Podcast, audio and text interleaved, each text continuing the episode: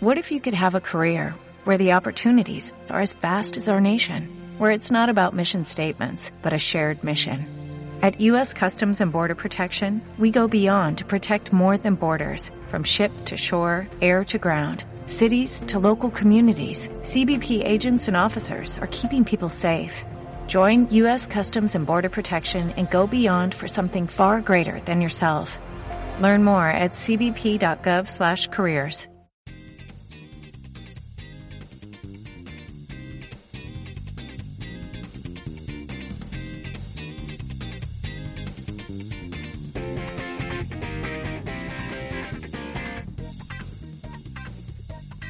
Hola, hola, hola, muy buenas a todos y bienvenidos de nuevo a eh, algo que ya no sé si os acordáis, pero es eh, Campana Sixers, eh, un podcast que eh, cayó en el olvido después de esa serie contra los Hawks. Creo que tanto Simon como nosotros pedimos el traspaso porque eso era insostenible. Ah, y bueno, ahora, ahora hablaré con, con aquí mis dos chicos que los tengo acompañando pero creo que a todos nos da un poquito de pereza eh, hablar de- del equipo este verano, más allá de, bueno, de esta temporada tan extraña que llevamos a nuestras espaldas y, eh, bueno, el descanso la verdad que se ha, agradecido, ¿no? Pero antes de entrar mucho más eh, en vereda, eh, como siempre presentamos aquí a, bueno, los dos que están siempre últimamente aguantando el equipo. Ninguno se llama Ben, ninguno se llama Simmons. Tenemos a Emilio, Emilio Guerrero, ¿qué tal? ¿Cómo estás?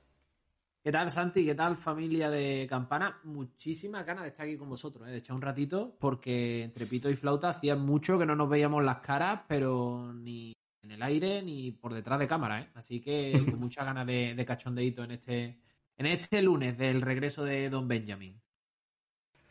Digo, eh, nos daba un poco de pereza, ahora sí teníamos ganas de volver, pero vosotros que sé que sois seguidores de los Sixers también y escucháis podcast porque sois otros enfermos como, como yo, eh, nos daba perecita esos podcasts de hablar y una semana no pasa nada, seguimos esperando a ver qué pasa Simmons. Ahora sí sabemos qué pasa con Simmons, ha vuelto y teníamos que volver nosotros también, ¿verdad, Sergio? Sí, otra oportunidad perdida para mi camiseta del SU de Ben Simmons, para ponérmela. Y, y volvemos como, como ven, con las mismas ganas al parecer.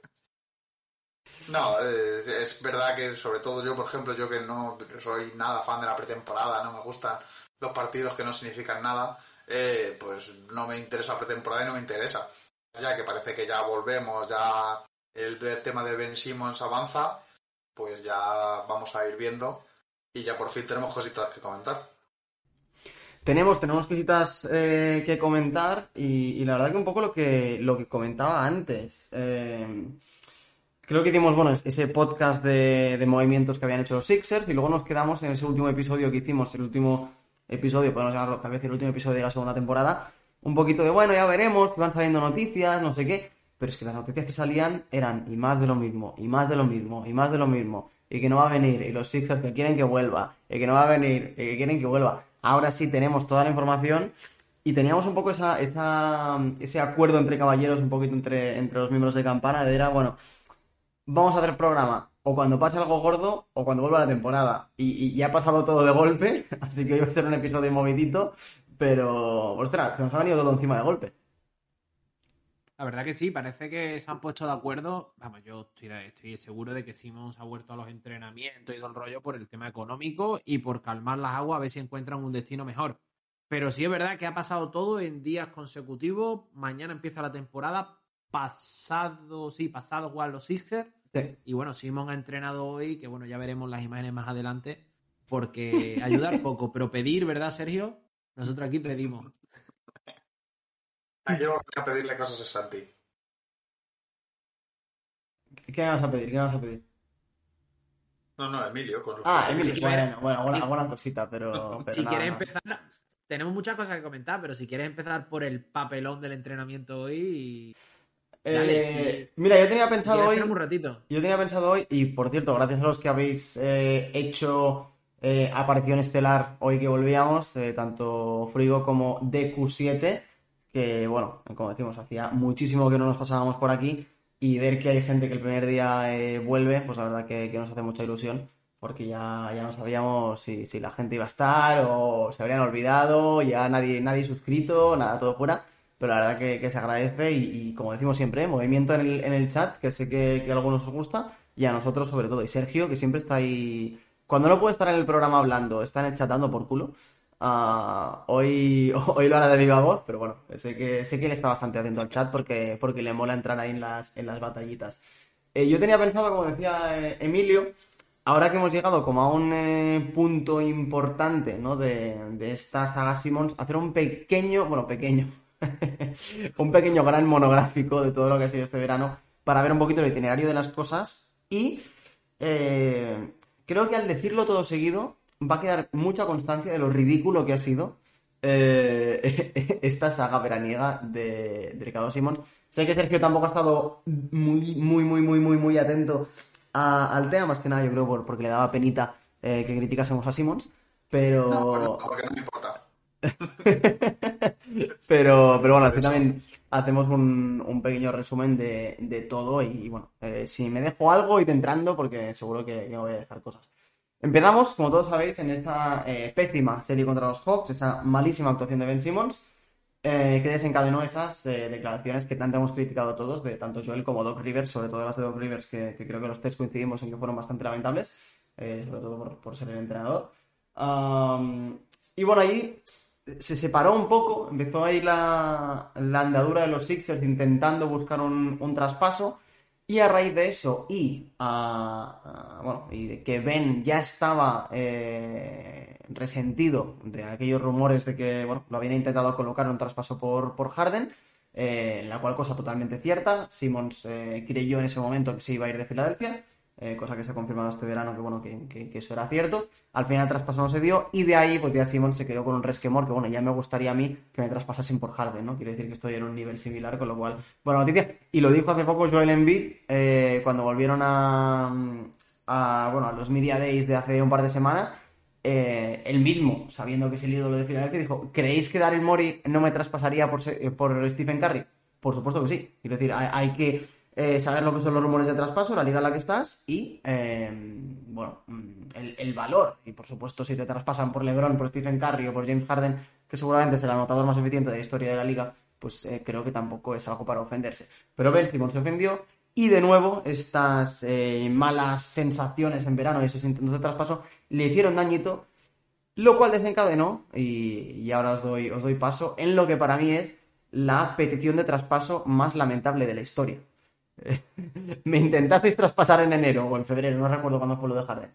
Eh, y ahora no estáis contentos conmigo, me vais a intentar mover, pero no, no. El que se va soy yo. Que no me he caído, que me he tirado. Efectivamente, ese, ese es el lema. Eh, que no me he ido yo. ¿Cómo es que has dicho? Que, que- No, que no me he caído, me he tirado. Eso, no me he caído, no, me he tirado. Básicamente eso, porque toda la off-season se puede resumir en Dos River diciendo que no tiene claro si puede ser el, el point guard titular de un equipo campeón, no está diciendo los Sixers, que eh, tendrían que trabajar juntos y tal, y el palito de Envy de la eliminatoria se nos fue en una jugada en la que en vez de hacer X puntos, hicimos uno hablando del tema de la jugada esta de debajo de canasta, que, que hay incluso memes intentando eh, que por cada like te hacen cada vez más chico a, a Trey Young, que es muy gracioso, por cierto.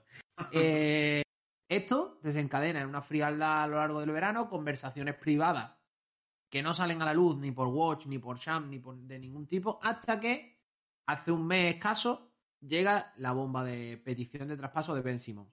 Lo que tú dices, un poco de amor propio después de haber estado casi fuera en el deadline. Y a partir de ahí, eh, yo creo que la franquicia ha estado de 10 intentando gestionar los tiempos. Otra cosa es los tiempos y las declaraciones y haciendo todo más fácil para que si hubiera una marcha atrás fuera lo más dulce posible. Luego está el enroque de Simon con Rich Paul, que yo creo que ahí es donde está todo enquistado. Para mí, eh, la actitud de Ben Simon deja mucho que desear y creo que tiene la piel muy finita para lo que realmente se le dijo, eh, que es algo, no me voy a retrotraer a los 90, me voy a retrotraer a cuando nosotros, los que estamos aquí, empezamos a ver NBA. Son unas declaraciones que si la hace Kevin Garnett, Paul Pierce, eh, Kobe Bryant o cualquier jugador de esa época, a un compañero suyo, no la veríamos descabellada. Entonces, no sé, eh, a mí me deja un poco frío el tema. Eh, creo que todas las críticas que recibimos por esos traspasos que contemplamos por Ben Simon, eh, ahora el 99% de la afición de los, de los Caesars aceptaría cada uno de los trades propuestos. O sea que recomiendo que vayan al programa anterior para verlo. Y por nada, no te fastidia. No, por Lillard, pero que, no, que oye, que no nos valía, no nos valía de John T, de John T más Derrick White más. Ni, ni, ni, ni McCollum, ¿eh? Yo creo que alguno dijo que no. Yo, por ejemplo, no me valía, vamos. Creo que alguno más lo dijo. Claro, es que ese es el tema. Entonces, no sé, no sé cómo habéis visto ustedes esta off-season. Para mí, eh, creo que desde que se reactivó todo y empezaron a salir los rumores, a partir del Media Day, estoy muy a favor de todo lo que ha hecho la franquicia con respecto, con respecto a este tema. No, yo creo que el Philadelphia lo ha hecho muy bien. A mí Ben Simon jugador me gusta mucho, muchísimo, pero Ben Simon persona no tiene por qué gustarme ni caerme bien ni nada. Y creo que simplemente no está jugando del todo bien sus cartas. Hay maneras mejor de hacer las cosas y tal. Filadelfia está jugando muy claro la de no te voy a traspasar por el primero que me llame ofreciéndome una primera ronda que va a ser un 14 que voy a draftear al siguiente... No quiero ofender a ningún jugador, así que voy a callarme el nombre, pero vamos, yo que sé por el siguiente Shake Milton, por mucho que nos guste, o típico jugador que, puede caer al 14, el 15 o el 16 del draft y que ni fu ni fa. Hay buenos jugadores ahí, pero también hay jugadores que son titulares y ya está. Y Ben Simmons no es titular, Ben Simmons es una estrella. Lo hemos hablado un montón de veces, lo hemos comentado cada vez que ha salido el valor de traspaso de Ben Simmons. Y Ben Simmons es una estrella y entonces creo que Filadelfia ha jugado muy bien ahí en plan de, escucha, ponte como quieras, di lo que quieras, que Rich Paul me cuente la película que quieras, tú aquí tienes cuatro años de contrato y si no llega una oferta en condiciones te vas a quedar. Y creo que eso ha jugado excelentemente. Lo que no han sabido gestionar bien el vestuario y tal, eh, pues tampoco, tampoco creo que, bueno, eh, errores puntuales de, bueno, un poco de bocazas de Embiid, que no es que se caracterice por ser una persona calmada y sencilla en el trato, eh, un poco bocazas también eh, Doc Rivers, pero más allá, Ben Simmons es un profesional, es un tío que está cobrando eh, 25 kilos al año por jugar al baloncesto. Creo que le ha faltado un pelín de profesionalidad. Luego en el vídeo del entrenamiento, por ejemplo, que estamos hablando todo el rato, que luego pondremos, gracias a la increíble edición de Santi, eh, en ese vídeo, por ejemplo, a mí, que, que me, me parece que le falta profesionalidad. Tú eres un profesional que cobra cantidad, si es que hasta nosotros que tenemos profesiones comunes, tal, es decir, nuestros compa en un compañero nuestro de profesión, lo veríamos mal ese tipo Oye, de actitud en el trabajo. Co comunes, pero muy bien llevadas a cabo, ¿eh? Somos Sí, unos sí, profesionales. Claro, claro, nosotros somos los Ben de nuestras profesiones. Claro. No, pero de, de cualquier trabajo común, un repartidor, un trabajador de almacén, eh, cualquiera vería mal esa actitud en parte de un compañero. Y porque el compañero sea jugador profesional de baloncesto, la actitud y la profesionalidad se tienen que llevar igual. Y creo que ahí Ben Simon sí que está faltando. Yo soy súper fan del, del, jugador dentro de la pista. Creo que se le echó eh, mal la culpa. Bueno, es verdad que es que de los dos estrellas que tiene Filadelfia, o quizá tres, es, es, la peor, porque Embiid es mejor que él y ya está. Por, lo hemos discutido muchas veces, pero creo que el, el clutch time ahí al final ha acabado ganando Embiid, evidentemente. En cuanto al final un jugador vale lo que es capaz de aportar cuando toca ganar, ahí Embiid ha demostrado sobradamente ser mejor que Simmons. Entonces, creo que es un jugador que le está faltando profesionalidad ahora mismo. Le ha faltado, ahora bueno, vale, está dando pasitos, quizá el tema económico, quizá no, bueno, vale, quizá ha dicho, pues que si no me van a traspasar, que voy a hacer yo cuatro años sentado en mi casa en los mejores años de mi vida de baloncesto. Pero poquito a poquito va mejorando, pero creo que sobre todo este último mes, tal, estos últimos días, eh, le ha faltado mucha profesionalidad. Si puede hacer lo mismo, lo hizo Anthony Davis, por ejemplo, lo hizo, que también incluso llegó por Paul igual, y no lo hizo tan tan mal como creo que lo está haciendo Simmons.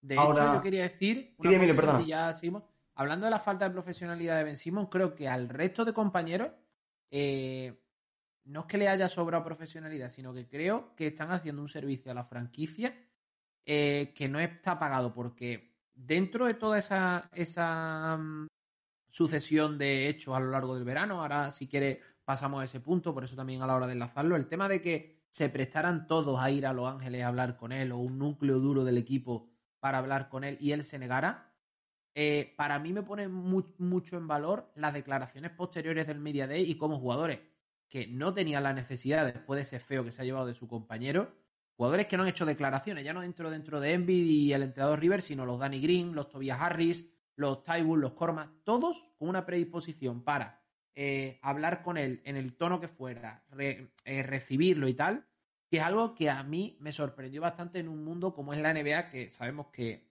hoy estás comprometido con alguien, mañana eres mercancía y, y nadie te debe nada. Entonces, me gustó mucho ese gesto de, de equipo comprometido, decir, mira, ha pasado esto, pero nuestro objetivo es este y somos profesionales y le debemos mucho también a la franquicia, somos jugadores rasos, tenemos a nuestra gerencia por encima y creo que eso es una evidencia de lo bien estructurado que están ahora los Caesars desde todo el cambio que hubo el año pasado con, con Bran a un lado, llegada de Mori, eh, un staff bien organizado, eh, los cambios que tú comentaste, Santi, en profundidad de los distintos estamentos de, de la franquicia. Entonces, me dio una sensación de unidad y de todos por la franquicia que no la, no la llegué a ver cuando hubo el problema de Jimmy Butler, de JJ Reddick hace dos o tres temporadas.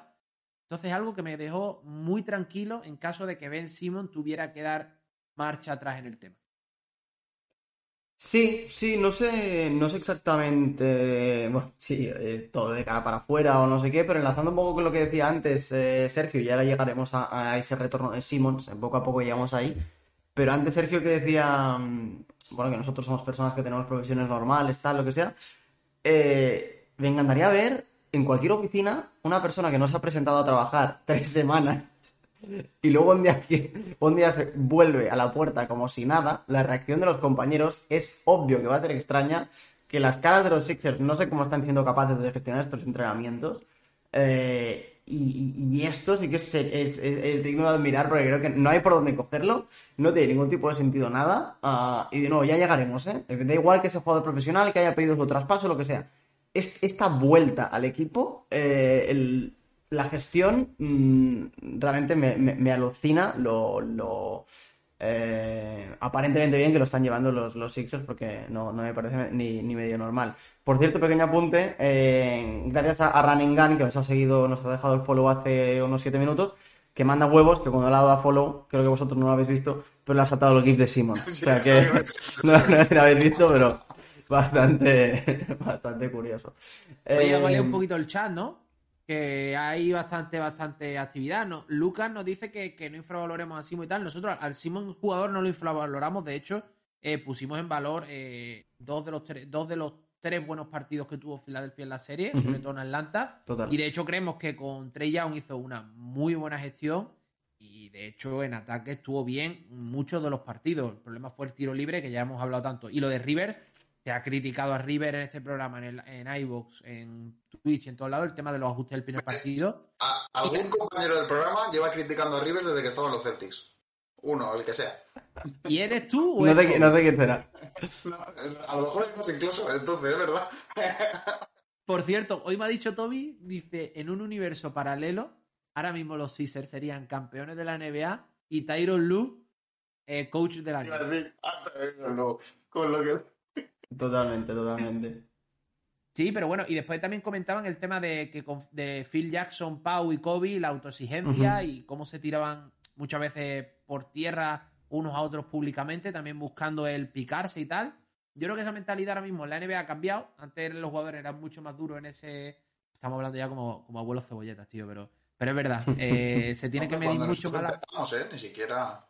Sí, sí, estamos hablando hace 15 años. De, Pau, de Pau y Kobe, sí, sí hace 15 años. Entonces, mmm, no sé, eh, estamos hablando ahora mismo de la, de, del Simmons off-season, de todo, de cómo él eh, digiere, siendo un jugador importante en la liga, recién renovado, y que ahora estrena su contrato, las declaraciones que para mí, sigo diciendo, no me parecen tan ofensivas y tan grandes de, de dos Rivers, de Envy y tal. Sí es verdad que River tiene mucho más que callar que Envy, creo, en esta serie, porque Envy prácticamente media serie la juega lesionado y hay muchas cosas y tal, y River se equivoca también.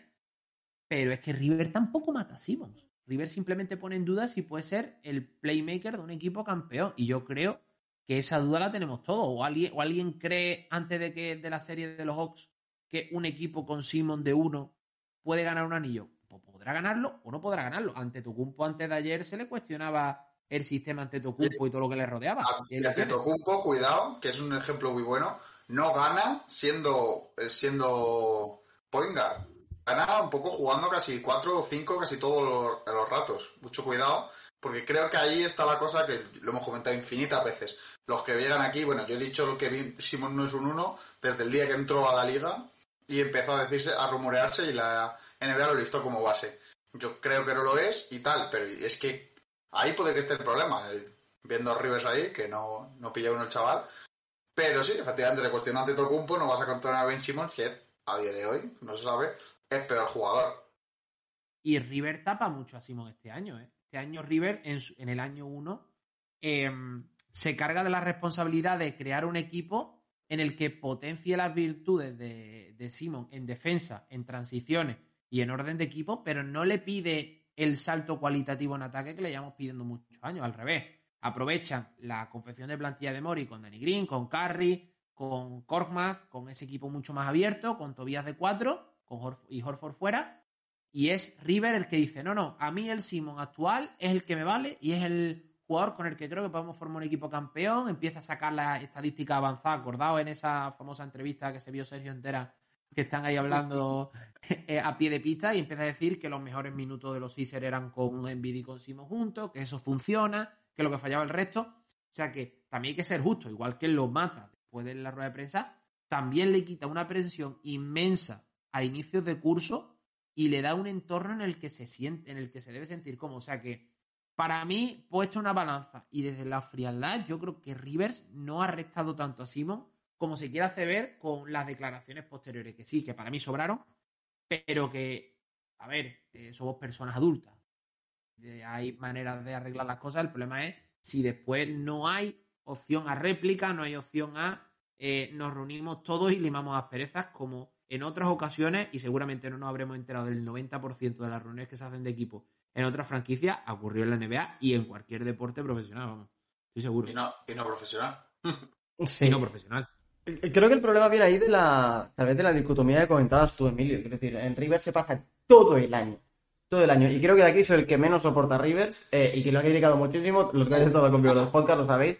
Eh, pero sobre todo las declaraciones estas, soy el que más duro ha sido con Rivers en, este sentido. Eh, porque creo que la caga mucho y ese es el problema, estar todo el año defendiendo a Simmons, defendiendo lo indefendible en ocasiones. Porque hay ocasiones en, las que la actitud y el juego de Simmons no podía defenderse en la temporada y Doc Rivers siempre, siempre defendiéndolo. Y en ese último partido se le fue de las manos después de, la serie contra, contra los Hawks y, patinó. Y, creo que, lo sabemos. no, un entrenador como Rivers, después de además plantear la serie tan mal, no puede decir eso. Puedes estar caliente. Lo de Embiid mm, te puede molestar más o no, pero es un jugador que sale caliente, han enfadado de ese partido, no pasa más el, entrenador tiene que tener un punto de entereza eh, más, que Rivers no tuvo, y, obviamente la cagó. Mm, dicho esto, la cenicienta emocional que es Ben Simmons, eh, no hay por dónde cogerlo. Y, creo que lo que comenta Lucas de que Simmons sacrifica mm, puntos por el equipo, mm, eh, le hemos estado diciendo mucho, nosotros mucho tiempo que, que si quisiera, podría ser eh, algo similar a Anteto, eh, se le ha dado ocasiones, ha jugado muchos partidos sin Embiid, y lo que decía Embiid en estos últimos, eh, en estas últimas declaraciones de los Media Days, el equipo se ha hecho para que Simmons tuviera facilidades. Y obviamente los triplistas le van, a, le van bien a todo el mundo, y a Embiid también le va bien tener triplistas al lado, pero se ha traído siempre triplistas para Simmons para que Simmons no tuviera que tirar, se, se, deshicieron de, de, de Butler eh, mm, escogiendo a Simon por encima de él. Eh, claro que el equipo se en Simon. Y, y, si no ha hecho más es porque no le ha salido de las pelotas, porque lo hace en verano, porque lo hace, hace vídeos, hace lo que quiere. Y luego, eh, lo que dijo Mitter el otro día, todos hemos visto los vídeos, todos sabemos lo que podría hacer Simons para que el equipo fuera mejor y no lo hace. No hay más. No lo ha hecho y es obvio y totalmente normal que aunque Simmons se haya enfadado, los Sixers quieran eh, move forward y pasar de esto. Y es normal que Simmons esté en el disparadero de salida, más allá que lo pida él o no. Simmons va a ser traspasado de una manera u otra y, simplemente lo que han hecho los Sixers, y ahora vamos otra vez con la cronología, ha sido intentar mantener la situación, intentar mantener la goma que no se rompiese. Ah, y, y, cuando decían los Sixers que querían que Simmons volviese, bla, bla, obviamente querían que volviese, pero no para que vuelva a jugar en Filadelfia. E, ese no es el objetivo. El objetivo es intentar acercar posturas, que el valor de Simmons no valga, que por Simmons no te devuelvan un 60% de lo que vale, que es lo que habría pasado hace dos meses, y que por Simmons te devuelvan un 90% de lo que vale. Da igual, eh, el 100% no va a pasar. pero ese era el único objetivo de Filadelfia. Han eh, eh, conseguido desmantelar el farolazo de Rich Paul, ah, que, ahora podemos entrar más en mm. detalle. Pero el, farol de Rich Paul se lo ha comido con patatas. Se la ha con 2-4 con y un 5, ¿eh? Y no, y no hay más. O sea, alguien, que, alguien que dice, es que mi jugador no va a volver a jugar un partido con los Sixers, es que no quiere volver a jugar en Filadelfia, es que bla, bla, bla, bla, bla, que dicen, eh, estamos, eh, somos conscientes de las multas que pueden ejercer los Sixers y nos da igual, no sé qué, bla, bla, van calentando la cabeza, van calentando la cabeza, a ver si Mori cae, a ver si Mori cae, eh, a ver si Mori cae, que es perro viejo. tú, tú te crees que de Mori va a caer, pero bueno, más allá de eso. a ver si Mori cae, a ver si Mori cae, y Mori y Mori, perdón, lo que hace es aguantar, obviamente sancionar los Sixers a Ben Simmons, porque de nuevo decía Sergio antes, cualquier trabajador del mundo, si no va a trabajar, no va a cobrar por trabajar, solo faltaría. Y cuando los Sixers dejan a Simmons sin cobrar el primer cheque de la temporada, algo que por cierto está en el Players Agreement, que si un jugador decide no ir a, no ir a entrenar, no ir a jugar, no va a cobrar, porque es algo 100% lógico. Eh, Rich Paul le dice, This is war. Los Sixers han declarado la guerra por no pagar a Ben Simmons.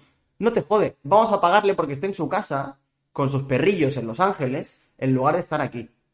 Eh, solo faltaría que los Sixers hubieran tenido que pagar a Ben Simmons. Y obviamente toda esa gente que dice, es que Simmons ha vuelto por dinero. Claro que ha vuelto por dinero. Y, es totalmente lícito que vuelva por dinero. Se iba a dejar 20 millones sobre la mesa si no venía a entrenar y no venía a jugar. Ha vuelto por dinero eh, ahora hablaremos de cuáles van a ser los próximos pasos, si va a jugar, no va a jugar, porque yo tampoco tengo todo claro que vaya a jugar o simplemente va a estar en el equipo, se va a fingir una lesión mm, para minimizar daños. Eh, el tema es que está en el equipo, mm, que no se haga un Harden. Los que lo han dejado claro a Ben Simmons, no eres Anthony Davis, no eres Harden, te quedan cuatro años en el contrato, tienes margen cero, eres nuestro jugador, vamos a hacer nosotros lo que queramos contigo y no tienes eh, cero leverage en esta situación. Y eso es lo que hay. Rich Paul, el farol, otra vez lo haces cuando al jugador le quede un año de contrato, no cuatro, porque no tienes ningún margen, estás con dos fichas, Daryl Mori tiene eh, todas las del mundo y no hay de dónde rascar. Y ya está. Y, creo que Rich Paul, bueno, posiblemente se haya visto, eh, creo que los Sixers sientan precedente para este tipo de actitudes en el futuro. Creo que Rich Paul eh, puede ver su su estatus como agente dañado porque la gestión que ha hecho de esto eh, ha sido lamentable. Y, creo que los jugadores tienen que pensárselo dos veces. Eh, y más allá de lo mal que lo ha hecho Simon, Simon sabemos que mentalmente no es la persona más fuerte del mundo, pero los consejos de Rich Paul han sido lo que lo han enterrado. Simmons ahora mismo es un meme. Eh, y es lo que hay. Y todo es culpa de Rich Paul y Simmons que ha caído en la trampa. Pero la gestión de Rich Paul ha sido lamentable ha sido lamentable y bueno, eh, para retomar un poco, para yo por ejemplo estoy respondiendo ahora en el chat y tal, pero para la gente a lo mejor que después lo escuche en Evox y tal o tenga el chat cerrado, eh, el tema, Lucas planteaba el tema de que cuando, es decir, que no podíamos hablar de falta de ganas de Ben cuando en otros aspectos del juego, como la defensa, como la distribución, es un jugador dominante o al menos que, que ha dado todo y nosotros estamos de acuerdo. Y le intento aclarar que cuando nosotros hablamos de que no ha puesto ganas es que no ha puesto en el parqué, no ha puesto, no ha puesto de su parte eh, mm, poner en juego esas mejoras que se han visto en entrenamientos, porque él está entrenando tiros libres con un cambio de mano, porque antes tiraba con una mano y después tiraba con otra. Eh, estuvo, estuvo practicando los tiros desde las esquinas en el tiro de tres, después desde el codo. Hemos visto toda esa evolución, la hemos visto vídeo a vídeo. Entonces, eh, lo que a nosotros nos duele es que eso no lo ponga en favor del equipo cuando, aunque el equipo no esté hecho en torno a Simons, que ahí estamos de acuerdo, el equipo está hecho en torno a Embiid, para que Simons encaje hay una serie de jugadores que se han tenido que traspasar para que todo funcione. De hecho, en una de las declaraciones de Embiid, y lleva razón, eh, hace dos veranos se trajo a Horford porque se dudaba de la salud de Embiid después de perder contra Toronto. O sea, ¿hasta qué punto hemos llegado que se le da un contrato a Horford para buscar un pivot móvil que si Envid no está bien físicamente y es cuando dice, ahí me querían traspasar porque ahí después del año lo empezó espectacular Envid, pero si Envid encadena dos lesiones, veremos a ver si Envid se mantiene en Filadelfia. Eso por un lado.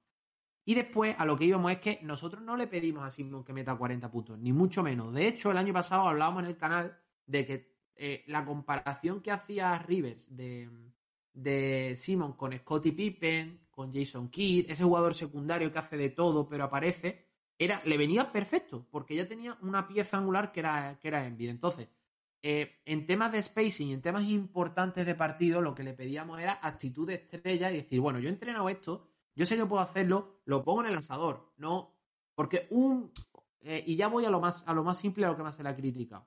Eh, un cortocircuito en un aspecto del juego pueden ser los tiros libres, y más con lo mental que es y lo joven que es, lo mental que es ese aspecto y lo joven que es, em, yo creo que es hasta comprensible. Lo que no es comprensible es que no se coma el aro, que no asuma tiros cuando hacen falta, esa imagen de en vez de jugármela la paso. Ahí es donde a mí Simo me decepcionó y donde yo creí que tenía que dar un paso adelante. En tema de defensa, de distribución, de, de todo, perfecto. Yo no le pongo ningún pero. De hecho, prefiero a Simos a cualquier otra oferta de lo que pongan sobre la mesa si las cosas se pueden arreglar, que eso ya lo hablaremos después. Pero ese es el punto al que queríamos llegar, Lucas. Y obviamente se agradece cualquier tipo de opinión en el chat porque para, eso estamos aquí. Pero ya que tenemos interacción, pues para aclararlo, para aclarar nuestra postura de viva voz. Eh, siguiendo con eso, eh, llegamos al punto en el que, eh, como decimos, después de que Daryl Mori deje en evidencia el farol de Rich Paul y compañía. En, eh, encadenado también, como decíamos al principio del episodio, que todas las noticias han llegado de golpe.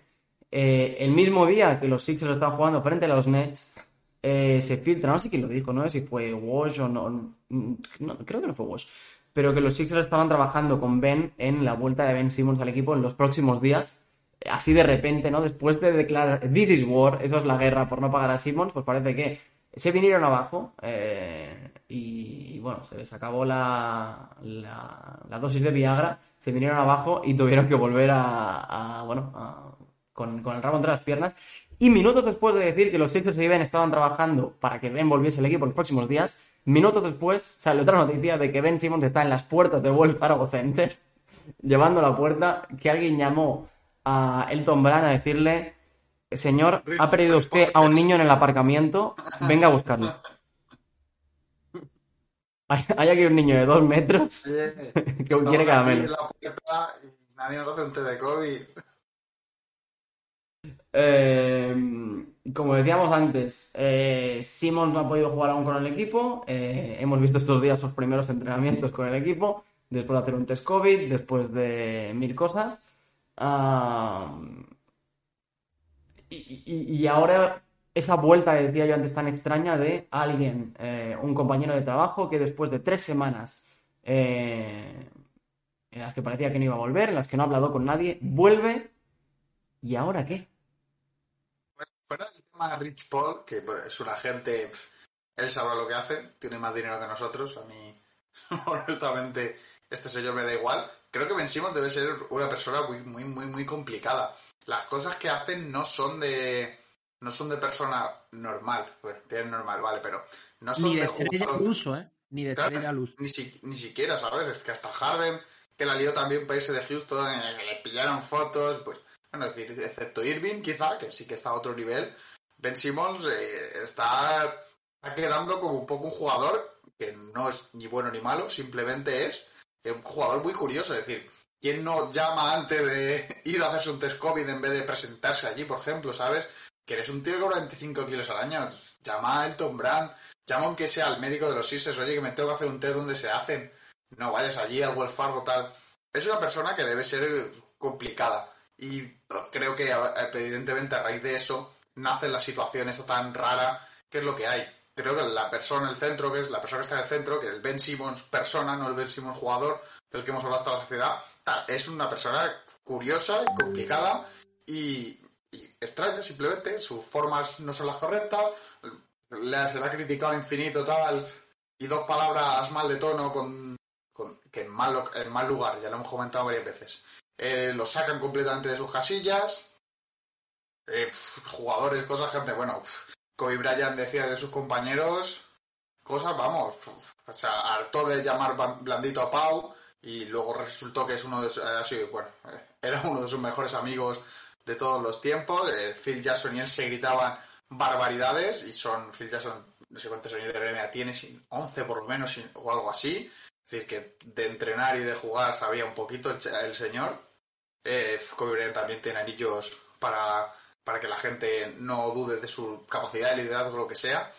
Cualquier jugador de esos que juega con él eh, recibe insultos. Es que es un nivel muy estresante, es una profesionalidad muy alta. Antes hablábamos de trabajo normal de oficina. Eh, no sufren la presión que sufre esta gente eh, todo el rato, tal. Parece como que el Ben persona no, no, no sé, no, no acaba de cuajar, no, no, acaba de entender muy bien la situación en la que está. Es verdad que se lo fichó como estrella, nadie ha dudado en ningún momento que él no sea ninguna estrella. Eh, se le dio primero a él la llave, luego se cambió un poco a Envid porque se vio que iba un poco mejor. Creo que cuando el sistema funcionaba alrededor de Envid, con él como centro, pues parecía parecía un poco me ha ido, estaba leyendo el chat y me ha ido. Cuando empezaron a jugar con Envid fue mejor. ¿Qué, es una situación? Pues, eh, es un jugador que debe ser complicado de llevar. Y mira que estamos hablando de una franquicia que tiene a Joel Embiid, pero hasta Joel Embiid, con sus extravagancias y manías, quizás es más fácil de llevar, entiende mejor, por ejemplo, el pique, se ha llevado, se llevado fatal con Drummond, por ejemplo, ya lo tiene compañero y ha comentado de él en varias ocasiones que no tiene ningún problema con él, que las suenan cosas de la cancha, que las cosas de la cancha no pasaban en la cancha, tuvo problemas con Canazo, necesitamos igual. No sé, no, no comparto la opinión de que tenga, tenga que hacerlo mejor o peor, simplemente es una descripción de lo que estaba pasando. Podría haber hecho otra cosa, podría haber hecho esto, ahora se presenta, ahora quiere jugar, no creo que vaya a jugar, vamos. Lo hemos sabido muchas veces si lo quieres traspasar, es que se, si tuerce un tobillo tres semanas y pierdes la mitad del valor y tienes un tío ahí que no quiere estar cobrando encima, porque si se tuerce un tobillo ahora sí que va a estar cobrando todo el salario, porque los contratos en la NBA son 100% garantizados a pesar de lesiones. Entonces, es una situación en la que se queda la Filadelfia también complicada. Creo, si Rick Paul, bueno, no es inteligente, repetimos que gana mucho más dinero que nosotros, imagino que sabe lo que hace, pero si Rick Paul hubiese jugado bien, lo inteligente hubiese sido meter a Simons en el equipo directamente hacerla ahí. No, no, tú ve allí, juega tal. A ver, si te lesionas. A ver si te lesionas. En cuanto se cayese una vez, ya empezar. ¿Qué jugador fue? Esto en la NFL me acuerdo, por ejemplo, Andrew Luck le pasó. Pero en NBA no recuerdo situación. Bueno, los jugadores estos que tienen una lesión. Kawhi Leonard. Kawhi Leonard. Luego solo tienes que lesionarte una vez. Juegas lo de Kawhi Leonard. ¡Ay! Me duele mi rodilla. ¡Ay! Voy a ir a un médico en. en Nueva Delhi a ver si me la cura. Y además, y además es algo que en Filadelfia colaría perfectamente, porque teniendo en cuenta nuestra historia y, nuestro equipo médico. El dolor es algo subjetivo. No, es que me duele. Hubiese sido mejor jugar por ahí, pero. De hecho, yo creo que Ben Simmons mm, lo tiene complicado en este punto, tanto para dar marcha atrás como para dar marcha adelante. Comentaba antes, Santi, que para empezar, Ben no era ni Anthony Davis ni Harden. Y ahí tiene mucha razón. Primero, porque aunque Harden y Anthony Davis estuvieran en la situación contractual de, Ben Simmons, es decir, recién renovado, si se declara en rebeldía, eh, su stock baja de tal manera que sigue siendo eh, calibre all-star para el resto de equipos y todo el mundo, por mal que se comporte Harden y Anthony Davis, te pone tres primeras rondas y dos jugadores jóvenes o dos jugadores que te vengan bien para tu equipo, por Simons. Si dices que son dos de los tres mejores jugadores de la NBA, puede discutirse perfectamente. puede discutirse perfectamente. monstruoso. Estamos hablando de, jugadores eh, fuera de catálogo. Entonces, eso por un lado. Después está el tema de que él no tiene un fácil encaje, porque si todavía fuera un jugador de calibre de Aaron Fox, eh, Shai Gilius Alexander, Jay Morant, de John T. Murray. Son jugadores que, aunque a lo mejor no te vayan a dar tanto como Ben Simmons, ni a nivel defensivo, ni a nivel de orden, y quizá con un entorno favorable no vayan a ser tan dominantes nunca, son jugadores que tú los quitas aquí, los pones aquí y funcionan. Simmons, tú te lo traes y tú necesitas alrededor algo diferente. De hecho, en Filadelfia se toman ciertas decisiones eh, para que Ben Simmons funcione. Antes, eh, por ejemplo, tiene mucho cabreo acumulado porque se prescindió de Jimmy Butler, porque no se podía tener dos generadores tan similares con tantos problemas exteriores y se decidió renovar a Tobias y también se decidió no pagarle a J.J. Reddick. Eso por un lado. ¿Para qué? Para tener espacio para traer el backup center este móvil que era All Horford por su salud. Son dos movimientos importantes, ¿eh? en un punto clave de la, de la existencia de los Sixers. Eh, que no me quiero desviar mucho. Ah, sí, lo de Anthony Harden, Fox y tal. Entonces, como no tiene un, un destino en el que entre, porque decidme en qué equipo ahora mismo Simon encajaría a la perfección, que no sea un equipo que esté eh, totalmente destruido o que prácticamente remodelaran a partir de él y ahora échale tiempo a construir. Eso no, no, no, ninguno. Ninguno, ah, yo creo que ahora mismo ninguno. No, no, no, no. ninguno. Cuando dice, no, a los Warriors, con Draymond Green va a encajar en los Warriors por mucho que esté Clay Thompson y Stephen Curry, lo mandas a donde sí, pero, pero, los Warriors no valen. Claro, sí, pero eso es un equipo en el que. Stephen, Curry, Stephen Curry también. Claro, eso es lo que pasa. Eso por un lado. Y después está el tema emocional, actitudinal y tal. Envid, con todo lo que sea, no digo ni que sea ni mejor ni peor, pero por el entorno de Filadelfia, por el ambiente que se respira en el Fargo, aunque lo estén matando, él es capaz de, después de tener la gracia y silbar a los aficionados, hacerla así, o hacer una jugada que eh, con su carisma y con su manera de entender tan pasional, lo mismo se está matando con, un periodista que se gana a todo el pabellón y a toda la afición en una jugada. Eso Ben Simmons no lo tiene. Y después tampoco veo yo a Simmons con el carisma de decir, quiero jugar aquí y quiero hacer esto aquí. No lo veo como una piedra angular de nada. No sé si me explico. Entonces, me falta decisión para decir, eh, no me tiro un farol y ahora pego un paso para adelante, otro para atrás, no hago unas declaraciones de estas bombas como han hecho otros jugadores cuando han pedido un traspaso, pero tampoco lo veo con, con, ese, con ese duende, con ese aje de decir, vuelvo a Filadelfia y me gano a la gente. Y ahí es donde yo quería ir después de toda esta exposición y es que, ¿habéis visto el tuit de Allen Iverson? Sí, ¿no? No, yo. ¿No? Le dice, es una foto, es una foto de, de Ben Simmons, ¿no? Mirando arriba y pone eh, sigue los planes de Dios, pequeño hermano. Yo si fuera Filadelfia y quisiera recuperar el valor y me parece la mejor opción, era traer a Allen Iverson a la franquicia, que ya ha pedido trabajar con ellos, estilo Manu Ginobili en San Antonio, y se lo ponía al lado a Ben Simon para que le completara toda esa inteligencia emocional que le falta a Simon a nivel de tacto con la franquicia, con establecer lazos, con hacerle ver que está en un contexto perfecto para triunfar, está recién renovado y que tiene una edad para no tirar su carrera y yo creo que eso funcionaría, pero vamos, como anillo arde. Esa sería mi mejor opción del caso Simón. Llama, llama, llama a Iverson. Sí. Poco ilusiones, ¿no? Pero sí, yo creo que mm. sería algo que, sería una, una, vueltita de tuerca que, además, en Filadelfia tú le pones a Iverson al lado de Simon y Iverson dice que Simon se tiene que quedar y que va a ser el próximo point guard de Filadelfia y allí no tose ni Dios.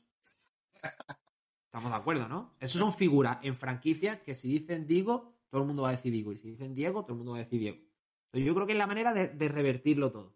No, pero yo creo que la única manera que, habría de revertirlo es eh, sería muy lamentable para Ben, pero eh, sería él diciendo, bueno, eh, he estado muy mal aconsejado, me he equivocado, obviamente tendría que despedir a Rich Paul Ah, y hacer algunas declaraciones de este estilo, de le he liado muchísimo, eh, me arrepiento mucho de lo que he hecho, bla, bla, bla, bla, bla, Dicho esto, eh, creo que es 100% imposible que pase. Ah, una de las cosas de Ben Simmons es eh, que no quería, o al menos eso ha transpirado en este verano, no quería volver a jugar delante de la afición de Filadelfia. Em, y como digo, la única manera tal vez de que la afición de Filadelfia pueda volver a tolerar a Simmons después de lo ocurrido este verano es eh, que Simmons eh, tire a Rich Paul debajo del autocar, como dicen en Estados Unidos, throw him under the bus, y, poco más. Eh, como eso no va a ocurrir, tengo muchas dudas, y eso es lo que os quería preguntar ahora, cuáles creéis que van a ser los siguientes pasos, tanto de Simmons como de los Sixers. Tengo muchas dudas de que Simmons vuelva a jugar un partido con la camiseta de los Sixers, por mucho que haya vuelto a entrenar, por mucho que haya vuelto a la disciplina del equipo. ahora pones a Simmons en un partido en el Fargo, y eso, el estadio se derrumba del, fuera de casa? Eh, sí, tiene que hacer como, como con Kairi, ¿no? Tienes que poner fuera de casa. Ya, ya, ya, lo iba a decir. Pero creo que ahora mismo eso, es insostenible. Entonces, em, por mucho que ahora haya que minimizar daños, creo que Darren Mori ya ha hecho mucho consiguiendo que, que Simons vuelva al equipo, que vuelva a disciplina al equipo. ¿Cuántos daños más vamos a ser capaces de minimizar si juega? Decía Sergio antes, puede ser que se lesione. Eh, puede ser que tenga cero motivación. Ahora enseñaremos el vídeo del entrenamiento y una foto que acaba de salir, que no sé si la habéis visto vosotros, pero os la pondré también porque tiene bastante tela. ¿La del eh, móvil? Sí, esa, eh, eso iba. va a jugar con cero motivación, va a querer jugar. Eh, el juego que puede poner Simmons ahora en el equipo jugando en casa, eh, delante de una afición que no le quiere, delante de una afición que él no quiere, es como si Simmons se saca la chorra y mea sobre el parqué. Eh, creo que no va a aportar nada. Entonces, eh, bueno, si queréis voy poniendo los vídeos que vais hablando vosotros, pero mm, ¿cuál creéis que es el próximo paso ahora mismo? Porque dudo mucho que, vuelva a, ponerse la camiseta de los Sixers. Nah, si, si Ben Simmons quisiese volver a jugar, yo tampoco creo que la relación esté rota. Hemos visto en el fútbol aquí, por ejemplo, Griezmann y el Atleti, vamos, era un jugador que odiaban a muerte, le quemaron la estrella esa tal, en cuanto volvió a los dos partidos se les ha olvidado. Eh, no, es una cosa normal cuando alguien se va a eso, pero si vuelve a jugar en tu equipo, si Ben Simmons hace cuatro partidos seguidos triple doble, eso se le pasa y ya está. Eso es el problema. Claro, la cosa yo creo que más el problema está con que Ben Simmons quiera jugar y quiera jugar al nivel que tiene que jugar. Es decir, al nivel de superestrella de la liga, que es lo que es. Tiene que jugar, tiene que poner la actitud defensiva que lleva poniendo toda la carrera, eso es indudable, y tiene que jugar como estaba jugando minimísimo antes de los playoffs o incluso en los playoffs. Tiene que jugar a ese nivel. Eso si Ben Simmons quisiese jugar. Si yo fuese Filadelfia, no lo sacaba. No lo saco, caliento todos los partidos cuando empieza a jugar, al banquillito. Si a Filadelfia le va peor, evidentemente es muy probable que es una estrategia arriesgada en cuanto a nivel de juego. Le va a ir peor porque Ben Simmons es uno de los mejores jugadores del equipo. Pero es que me parece arriesgado sacarlo. Sobre todo por el tema de las lesiones. Que Ben Simmons tampoco ha sido un jugador de hierro nunca. Ha tenido varias lesiones. La primera, aquella de la lesión del pie que le hizo perderse una temporada, es un poco anecdótica, pero luego, bueno, se ha perdido partidos. No es en bid, pero se ha perdido partidos. Y es un jugador al que el stock está ahora mismo por los suelos. Nadie lo quiere. Hemos hablado antes, en el chat hablaba algún compañero ha dicho Indiana. Por piezas sí podría darte Indiana quizá algo, algún paquete. Los- así a primera vista no lo veo, pero podría darte, pero es que es un jugador que no encaja en ningún sitio. Los Warriors ya lo ha dicho Emilio antes, pero claro, es trampa, es que si le pones al mejor tirador, a los dos mejores jugadores tira- tiradores de la liga, que encima además uno de ellos es un excelente defensor, yo también encajo, ¿sabes? Si yo voy allí con los Warriors, a lo mejor ganamos 50 o 60 partidos. Después. Es- No... Ay, perdón, perdón, sigue, sigue. No, cambiado. sí, sí, sí. No, no, por favor. No, que es, entonces es un jugador que, que el traspaso es complicado y sobre todo largo. Que nadie se espere, que, bueno, en principio, yo seguro, seguro no hay nada en la vida, eh, pero en principio no es un jugador al que vas a traspasar la semana que viene o la siguiente. Es un jugador de hablar con equipos, ver qué tal, ver el encaje, hacer un traspaso a tres bandas, porque es que el equipo con el que cae Simmons tiene que, como hemos hablado, Simmons para funcionar bien, tiene que llevar los acompañamientos. Para empezar, tiene que llevar un tirador excelente, al lado, si va a jugar de point guard, claro, si va a jugar de 4 me callo, pero si va a jugar de point guard tiene que llevar a un buen tirador de base, tiene que ir con otro jugador que ya sea bueno, porque es que no vas a dar por vencimos, yo que sé, una primera ronda y un jugador bueno, o dos jugadores buenos y una primera ronda, y que vaya un equipo tipo... No caigo, pero vamos, ¿me entendéis? Un Charlotte, una cosa así, en el que vaya a estar allí y ellos han gastado todo ese capital en que el jugador esté allí merodeando por la liga. Es un jugador que no es barato. 25 kilos al año para que puede llegar a aportar, puede llegar a ser barato, pero tienes que tener un hueco de 25 kilos al año, que tampoco tiene todas las franquicias.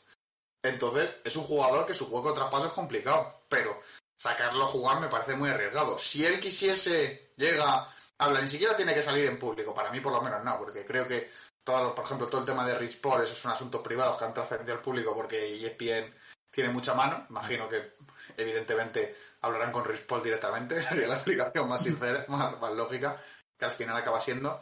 Pero no tendría que. Para mí, a mí ves que Rich Paul, por ejemplo, que hay gente que lo considera gravísimo, creo que es un señor que está allí haciendo un trabajo y ya está. A mí el que me importa es Ben que es el jugador que está en la franquicia en la que yo sigo.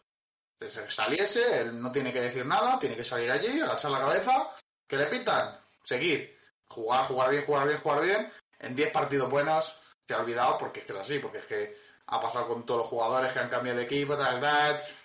Cualquiera que os imaginéis, al final acaba siendo aplaudido si al final son buenos jugadores porque te lo quedas. Entonces, si Ben Simmons lo que quiere seguir es jugar, tiene que hacer eso. ¿Que no quiere? Pues tiene que ir, entrenar como ha entrenado ahora, la última vez, seguir entrenando ahí, haciendo el mínimo pum, pum, pum, pum, pum, para que le den el pago, presentarse a todos los entrenamientos obligatorios que hay que presentarse, viajar con el equipo porque hay que viajar con el equipo, Si se lesiona, estirar lo máximo posible la lesión y tal, y esperar a que lo traspasen. Pero, no sé, me parece un poco tristero que tenga que llegar a eso un jugador que es tan bueno. Yo, yo también lo sentaría, pero eh, hasta que no hubiera un cambio de chip ambiental y no hubiera otra predisposición, porque sacarlo ahora, aunque él quisiera jugar, me parece tirarlo a los leones. Después, hay otro tema que es que eh, yo quiero ver a Maxi. Prefiero, quiero ver a dónde llega este equipo, por lo menos 10 partidos seguidos con Maxi de titular. Porque es que si Maxi es lo que parece ser, estoy hablando que vaya a ser MVP de la liga, pero si un jugador que si tiene minutos puede ser un borderline all-star, del nivel de los Brogdon, de este tipo de jugador, o incluso más, no sabemos, no sabemos qué hay en Maxi. Lo que sabemos es que cada vez que ha salido ha sido un, chute de frescura. Que si Maxi funciona en este equipo, y parece que eh, sus virtudes eh, calzan a la perfección con lo que necesita Embiid, eh, ¿qué necesitaría este equipo?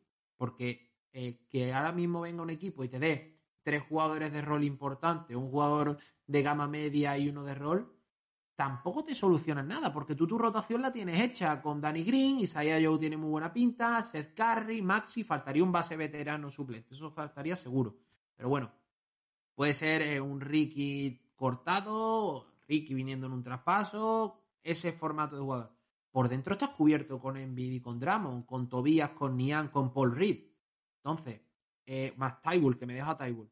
Entonces, eh, en este punto, yo creo que la única solución para que Simon salga es que se espere el tema y que una franquicia que tenga una estrella que para ellos no sea la pieza angular del futuro, adornada con alguna primera ronda. Caso, por ejemplo, eh, el año pasado San Antonio con DeRozan. Imaginaos que hay una franquicia con un DeRozan de turno que sabe que es un tío, que es All-Star, que te va a rendir desde el minuto cero cuando llegue y que quiere aspirar a anillo y dice, mira, yo con DeRozan y todo lo que tengo no voy a ningún lado. Reconstruimos con Simon como base. Ahora, que te venga un equipo y te dé a, no sé, Kevin Love, Ricky, Osman y tres primeras, eso a Filadelfia ahora mismo no le soluciona nada más nada más que lo que pueda sacar con esas tres primeras rondas. Bueno, a mí Kevin Love me gusta mucho, ¿eh? Pero... Sí, pero a, 30 kilos, tío, con un juego interior como ya... El problema es el precio de Kevin Love, si tienes razón.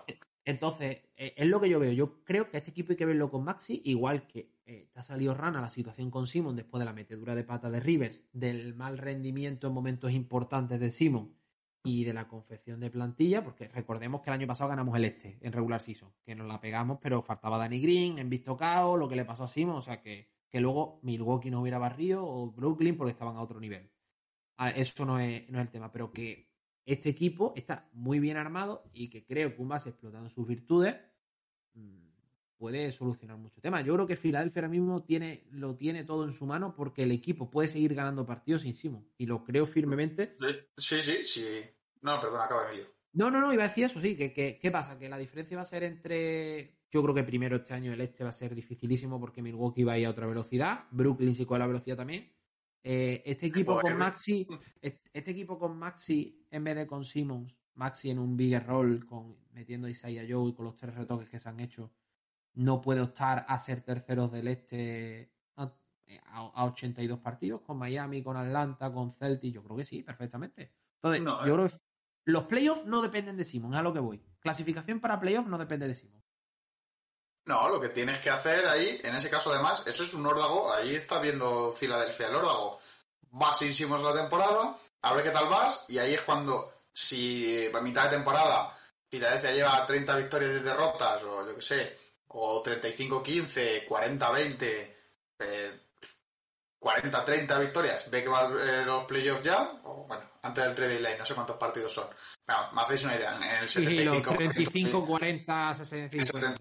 75% de victorias, 60 y...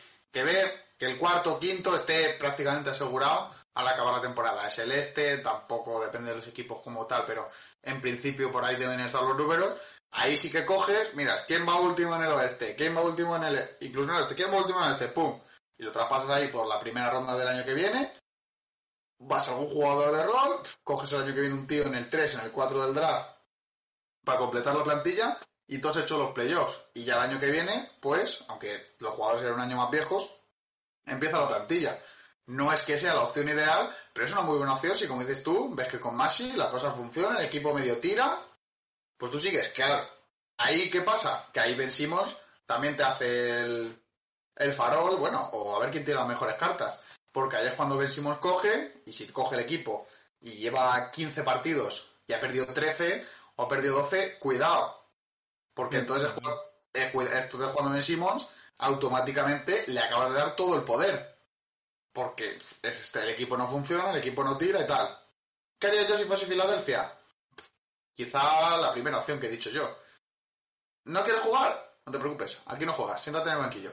Juegan los que quieren jugar. Y ver si el equipo funciona. Al final, tienes un super jugador como Embiid. Tienes a Tobias Harris, que es un tío que cobra lo que cobra. Es un tío que te puede meter 25 puntos por partido sin problema. Tienes un, montón de complementos, tal. Tienes a Dramon, que a vosotros no os gusta, pero está ahí para darle descanso a Embiid y es un tío que lleva sin lesionarse eh, toda su vida en la NBA. Es un tío que juega y juega y juega y juega y le puede dar descanso a Embiid si el partido va bien y defensivamente creo que ha funcionado. Ha tenido una última temporada y media, digamos, desastrosa, pero en Detroit jugó muy bien. Creo que tiene, hay equipo, quizás invencimos. Es aquí ver quién tiene las mejores cartas. Los dos van en la recta. Eh, está, una esta de Neko le gustaría de Fórmula 1, los dos van en la recta y ver quién es el que pisa el freno antes y quién gana la carrera. Y ya está, es que estás metido en una situación en la que esa es la mejor opción. Si le gana la carrera a Ben eso, lo traspasas el último de la conferencia este, no sé quién será este año. Porque antes eran los Suns, pues eran los Kings, como siempre. Lo traspasas por el primer jugador que, te dé en medio tal, Buddy Hill de la vida, o, bueno, Hill es un poco caro. Entendemos la referencia. Un jugador tal medio. La primera ronda de este año, que vaya a ser un 3, un 4, un 5, un 6.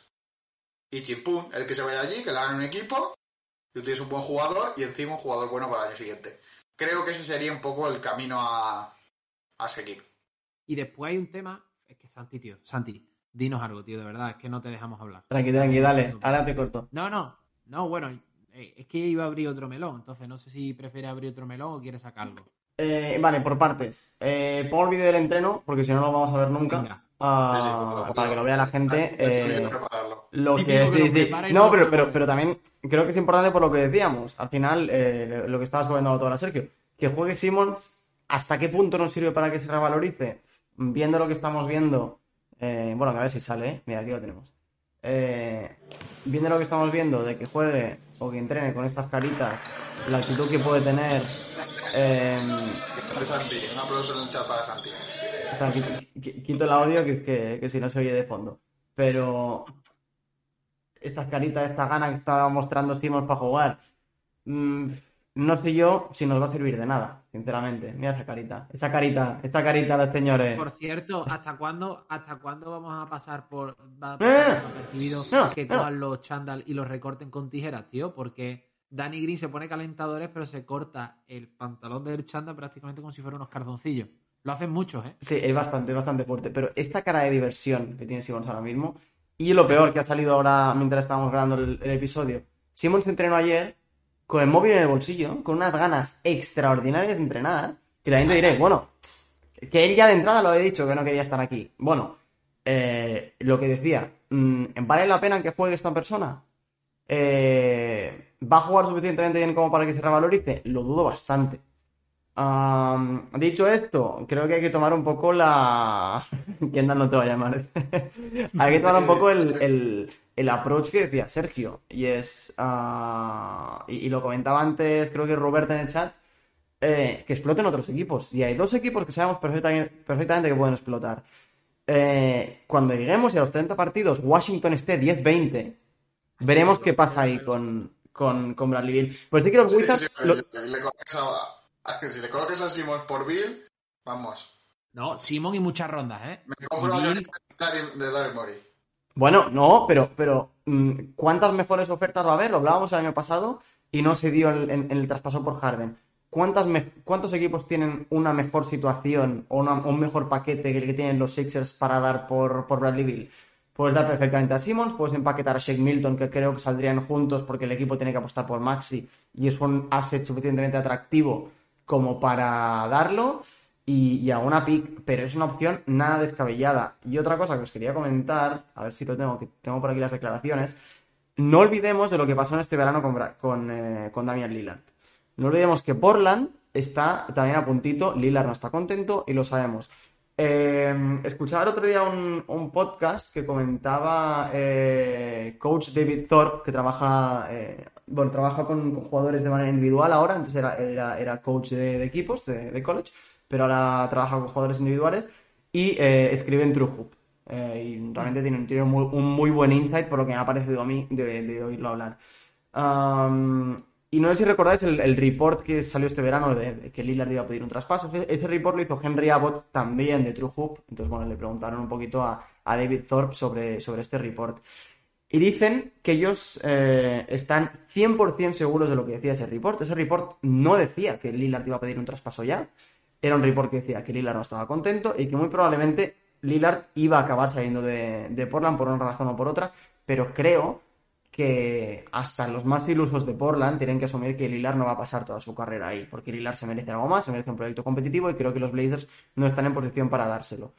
Em, y una cosa que se habló bastante en, ese, en el podcast que escuché, fue de invitado a, a Sánchez, em, comentaban que, que Lillard, eh, que esa información es totalmente cierta, Lillard no quiere o no tiene intención de seguir en Portland si las cosas no van bien en el inicio de temporada, pero que seguramente fue un caso de aquellos de que sacar la noticia acabó cambiando el curso de la historia.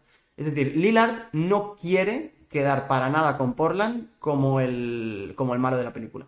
Para nada. Y un report que salga diciendo que Lillard va a pedir el traspaso, a él le Lillard- corta el flow. Claro, Lillard, Lillard- él- necesita, perdón, y ya te dejo, necesita hacer el papelón de su vida y mostrar frustración en pista, que las cosas no funcionan, que le han dado No, todo. lo- Sí, pe- pe- pero, lo, que, lo que no quiere pare- que parezca es algo planeado. Eso está claro. Efectivamente. Ah, y ese report salió en un muy mal momento, porque seguramente es algo que si no hubiera salido ese report, Lillard posiblemente hubiera pedido el traspaso. No pasó. Eh, bueno, contra- salió el report, Lillard no pidió el traspaso, y ahora hay que ver a principio de temporada qué pasa. Eh, pero que, la- que Lillard no está contento, eh, pasó en ese momento, no está contento con, eh, con el entrenador. eh, ¿Quién era? Que se me ha ido. Eh, Billups, ¿no? Billups. Chauncey Billups. Sí. No está contento con la contratación de Billups, no está contento con los movimientos que se han hecho. Ha hecho declaraciones muy claras sobre ello. Eh, teníamos que traer piezas y no lo hemos conseguido. Hay declaraciones de Lillard literalmente diciendo esto. No está contento l- ni Lillard y lo de los Wizards, lo comentaba también antes Robert, tiene muy mala pinta. Hay que esperar a eso, dar margen de 10, 15, 20 partidos, eh, que estos equipos empiecen mal, que haya una pequeña mini explosión, explosión, perdón, pero creo que los Sixers ya han dejado pasar el tren, muy bien hecho por parte de Daryl Morey, de, de traspasos de piezas secundarias. Eh, los, los Sixers no van a ganar el anillo recibiendo a, a Brogdon Levert y una ronda. Y dicho esto también, que he visto que se comentaba bastante en el chat este posible traspaso con Indiana, Brogdon no se puede conseguir ya. Ha renovado hoy, es un traspaso al, que los Sixers ya han dicho adiós porque ya no va a poder venir. No pueden traspasarlo en lo que queda de, bueno, en lo que queda, en, en esta próxima temporada. Con lo cual, el traspaso con, con Indiana ya no es posible, pero como digo, es un traspaso o una oferta que los mm, Pacers habían hecho y una oferta que a los Sixers no les había interesado, con lo cual han dejado pasar. Y para mí los Sixers han dejado pasar la oportunidad de negociar con Pacers y eh, posibles eh, ofertas que han llegado también este verano de Caps, de Raptors y de Wolves, que era otro equipo interesado. Ninguna oferta ha interesado lo suficiente y lo, que hablábamos eh, el año pasado. Los Sixers con, con Simmons tenían dos opciones, o conseguir piezas en menores a Simmons, pero conseguir varias piezas para igualar el nivel de Simmons, o con Simmons intentar mirar arriba y conseguir algo superior. Eso es lo único que tiene sentido ahora mismo para Filadelfia. Un Bill, un Lillard o algo muy extraño. O, algún rumor que ha salido en Twitter eh, por Kyrie Irving, entonces yo sí que me corto las pelotas. Y no miro un No, partido de los eh, Sixers en todo el año. Bien, Pero, bien, bien, eh, muy bien. Sí. Eh, A vacunarse, viene a Filadelfia a vacunarse. pero que... sí, pero creo que no, no hay más opción que esa. Esperar que alguien explote y, y un movimiento. Pero las incertidumbres que hay ahora a inicio de temporada tienen que empezar a resolverse, tanto para los Sixers como para el resto de equipos. Y es la única opción que tenemos ahora mismo. Yo quería decir también que hay otra bomba a explotar y ya salió los rumores que es que Mori este verano quiere a Harden. ¿eh? Harden no ha renovado, no sabemos cómo está. También, también, me lo he dejado, pero también, sí, sí. El tema, el tema Kyrie, de hecho, eh, estaba metiéndome en el móvil para leer un poco el chat después de haber preguntado cuál creía que iba a ser el siguiente movimiento. Y antes, mientras estaba hablando, el melón que quería abrir era precisamente este. O sea que, eh, Robert, te queremos desde, desde Campana por haber abierto el melón y Santi por leerlo. Eh, porque mm, yo creo que el no hacer con inmediatez un movimiento, primero es esperando a todos esos jugadores que han firmado este verano, que todavía no podían ser traspasados, entonces abre un abanico de opciones mucho más grande eh, a la hora del deadline y después el esperar a verano. No sabemos qué situación se va a dar. Lo mismo hay, hay casas que explotan antes que la nuestra y Ben Simon es mucho mejor asset que otro jugador que aquí vendría mejor por fit, pero de una calidad superior. Entonces, el tema Harden no es nada descabellado. No sé cómo lo haría, si sería un sin and trade, si que sería lo más probable, o si sería intentar conseguir asset para después eh, con Nets poder conseguirlo. Acordaos que Nets hizo un sin and trade muy, muy famoso, que es el de Kevin Durant con Warrior, en el que manda a D'Angelo Russell, en el que no quieren quedarse sin nada. Es que estoy, un momento, está mirando allí porque acabo de ver que Grayson Allen ha firmado 20 por 2. No, ¿y has visto lo otro que me ha hecho mucha ilusión, tío? Que, los Suns han firmado a Shamet por cuatro años. Ah, sí, vale, traco. Bueno, pero. Joder. lo ponía aquí en el grupo. Ah, ah, Después de siete, siete, equipos en los que ha jugado por el chaval. Hombre, ya. Pero sí, Monty, Monty Williams, ese, es el, ese es el mayor error de Filadelfia, no haberle dado las llaves a Monty Williams. Y no tanto los drafts. Eh, pues si queréis, hacemos un mini repaso ultra rápido de, del resto de los Sixers en clave Simmons. Ya sabemos que la pretemporada tampoco sirve de mucho, pero de pequeñas cosas que queremos ver en este inicio de temporada. Eh, os, dejo puntos, coged el que queráis, porque sé, que ya nos hemos pasado de la hora, así que mm, hacemos un speed round, ¿vale? Eh, dicotomía Maxi Shake, como la veis, el primer partido mm, jugó Maxi titular, si no me equivoco, en el segundo jugó Shake. En el segundo el equipo jugó bastante mejor, eh, pero es cierto que bueno que también era el segundo partido y la gente tenía eh, más ritmo. Las declaraciones de Doc Rivers no me han dado buenas sensaciones porque ha, querido, ha, salido a decir que Shake está como más hecho como jugador ahora mismo. Eh, creo que sería un grandísimo error ahora mismo darle las llaves del equipo a Shake, más que nada porque los Sixers, y lo decías antes Emilio, necesitan saber qué va a ser Maxi. Necesitamos saberlo de cara a playoffs, Ah, y creo que necesitamos mm, utilizar esta regular season para desarrollar a Maxi más que desarrollar a un Shake que ya ha tenido tiempo para desarrollarse y que Shake tampoco va a dar un salto cualitativo enorme. Por supuesto, ahora mismo Shake está más hecho, pero Maxi necesita mm, este tiempo, esta temporada. No estáis de acuerdo, pero creo que ahora mismo mm, tendríamos que apostar por, por Maxi como titular, a no ser que sea un desastre absoluto y entonces cambiarlo. Pero al menos de entrada, darle 5 o 6 partiditos, a ver qué pasa. No, yo creo que sí, creo que lo has dicho, lo has dicho bastante bien. Vamos, de Shake ya sabes lo que es. Es un jugador que lleva ya unos años en la NBA. El jugador que es puede ser mejor, pero el perfil no va a cambiar. Y Maxi no lo sabes. Aparte que es el sustituto más natural, entre muchas comillas, de Ben Simmons.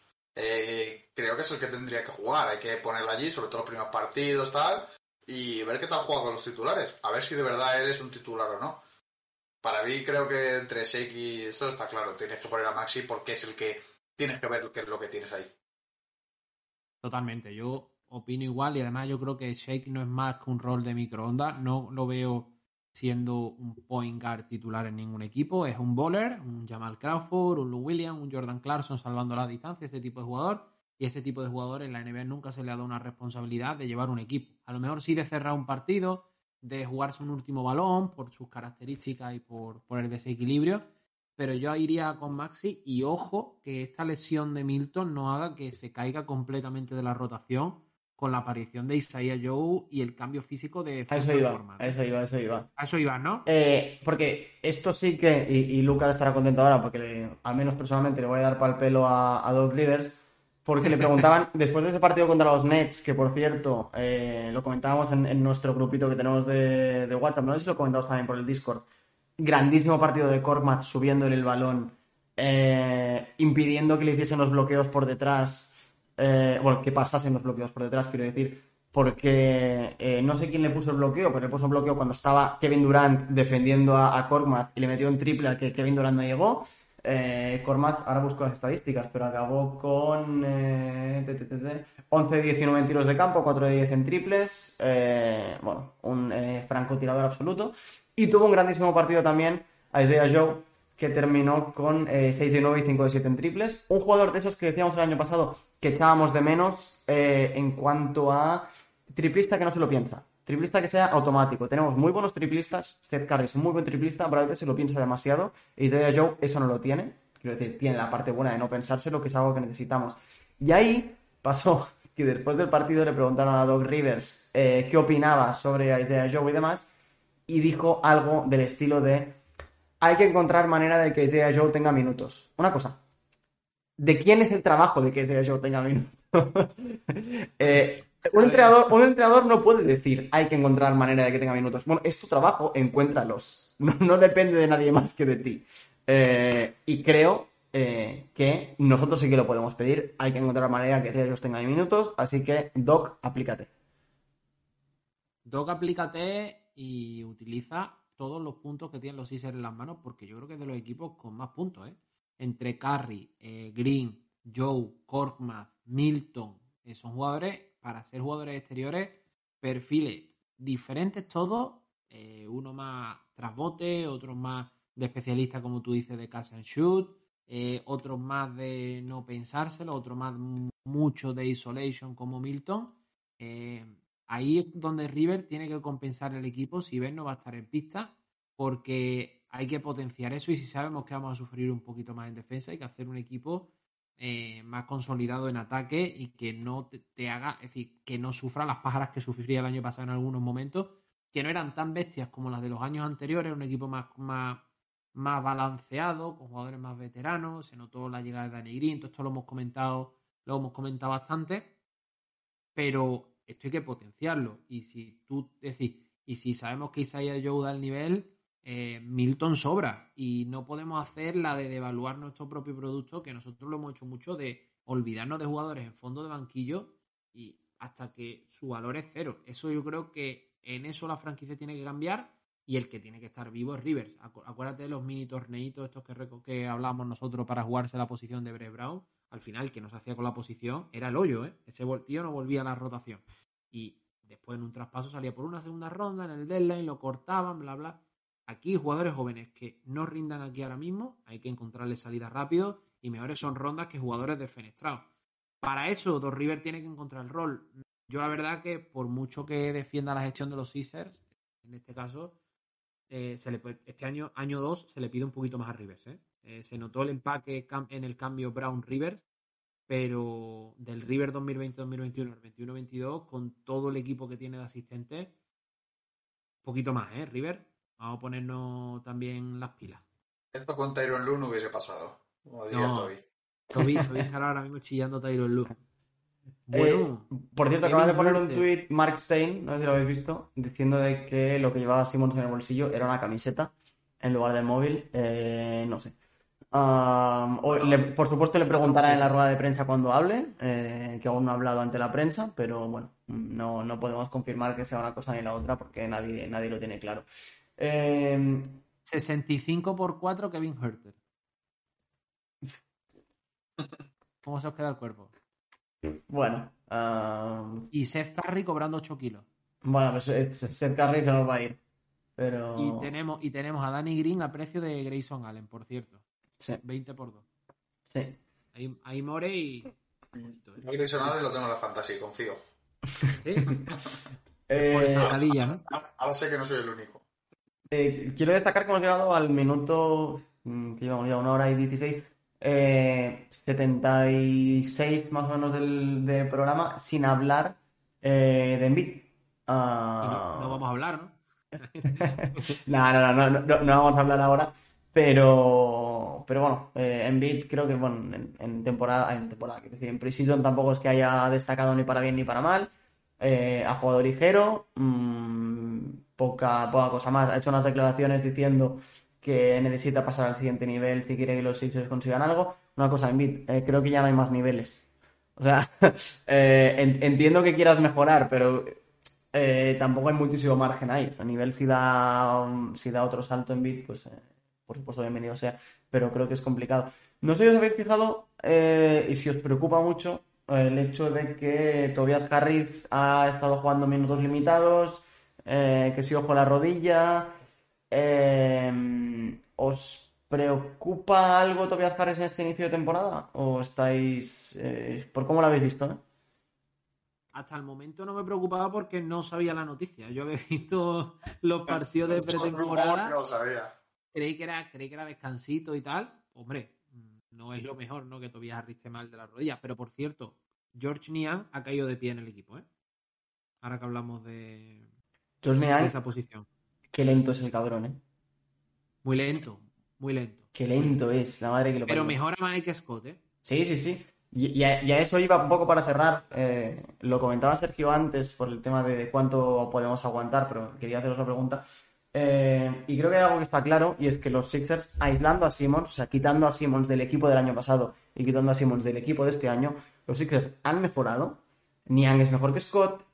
Eh, ¿qué más cambios ha habido? Que ahora, ahora se me va la cabeza porque ya, ya lo he comentado en Drummond momento, por pero... Howard, Drummond por Howard. Drummond por Howard creo que va a tener un poquito más de movilidad. Drummond no es un jugador que me, me- me ilusione, pero bueno, por el mínimo es aceptable. Por supuesto, eh, Maxi tiene... Springer, ¿no? Springer por Hill. Sí, Maxi tiene que mejorar de cara al año pasado.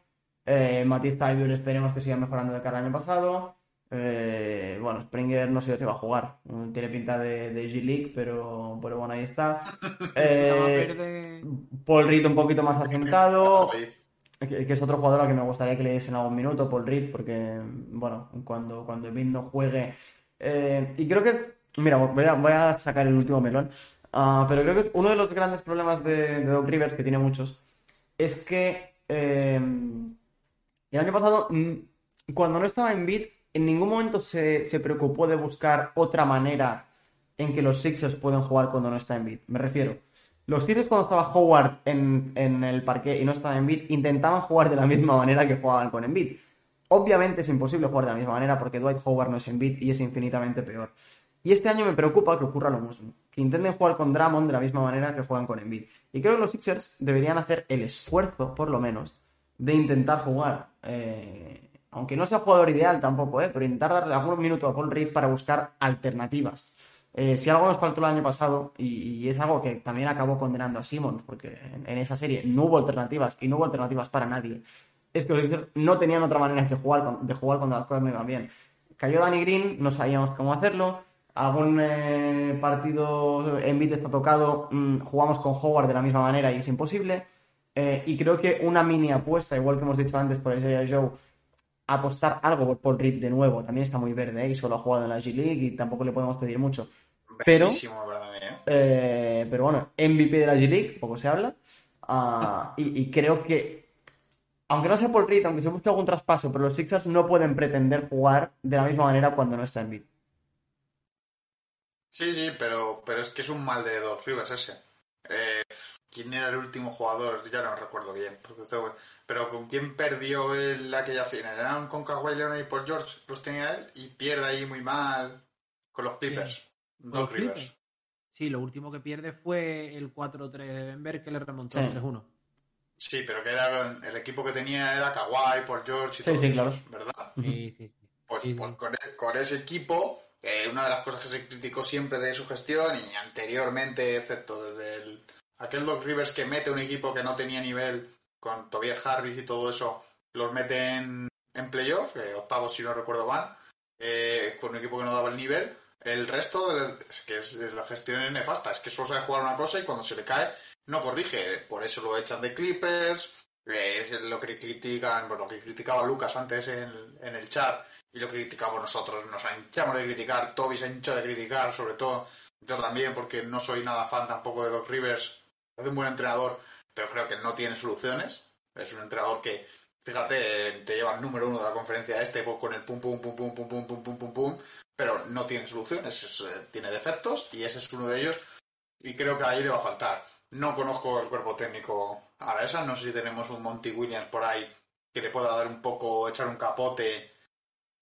y coger un poco de ayuda ahí, pero creo que lamentablemente por ahí no se va a seguir porque simplemente es una cosa que él no ha hecho, no me voy a a decir en toda su carrera, pero en los últimos años de su historia reciente casi seguro que no. Sí, sí, no, no podemos pedirle peras tampoco. Sergio, Sergio, hay una cosa que me encanta de cuando hacemos Twitch, que estos silencios que se forman que después se cortan en el podcast aquí se quedan. Claro. Cuando aquí no hay manera de de cortar. Bueno, aquí, aquí, aquí no hay otra, aquí no hay otra. Eh, eh, 100% culpa mía porque me silencio para, para si busco alguna cosa teclear que no, que no se haga ruido. Pero, pero bueno, es lo que hay. Eh, pues nada, chicos. mm, episodio bastante completito para, para esta vuelta. Eh, como decimos, eh, en verano hemos descansado mucho. eh, creo que lo necesitábamos y además, eh, para lo que había que hablar, mm, bueno, hemos hablado menos que Simons. O sea que, que- que ya hemos hecho bien. Así que nada, ahora sí, volvemos con esta tercera temporada, volvemos para el inicio de temporada de los Sixers. Queremos intentar buscar un día más o menos fijo, no sabemos si será los lunes eh, o algún otro día, pero al menos eh, creo que nosotros tres, los lunes los tenemos relativamente libres, con lo cual sería, sería la idea. Ya os iremos informando de todo ello, por supuesto. Eh, a todos, muchísimas gracias por estar aquí. Por supuesto, muchísimas gracias a, a Emilio y a Sergio por esta, esta vuelta al cole. Eh, ah, y nada, chicos, bueno, si queréis decir algo así de última hora. ah, Que amenazamos, amenazamos con estar toda la semana un ratito, ¿no? es la idea, es la idea. Vale, vale. Es que no te No, yo- a ver, a ver si viene Toby, que últimamente estoy en un 2 para 1 continuo. Parezco las defensas contra mí. Sí, casi, casi. Eh, pues eh, nada, chicos, eh, si nos habéis visto en directo, muchas gracias por estar aquí, por haber aguantado hasta el final. Y eh, como siempre decimos, si os habéis perdido algo, esto luego se cuelga en en Evox, en eh, Spotify, en iTunes, donde queráis. Y al contrario, si nos habéis escuchado por audio, que sepáis que hacemos dos programas en directo. Eh, meteos en el Discord, meteos en Twitter, por ahí lo tendréis todo. Así que siempre lo decimos, está muy calentito, eh, tanto en el Discord como en el chat de, Twitch, que si habéis mirado el vídeo, eh, habéis visto que, que ha habido bastante movimiento. Así que, como siempre decimos, muchas gracias, eh, nos seguimos leyendo, nos seguimos escuchando y hasta la próxima. Let's go, Sixer!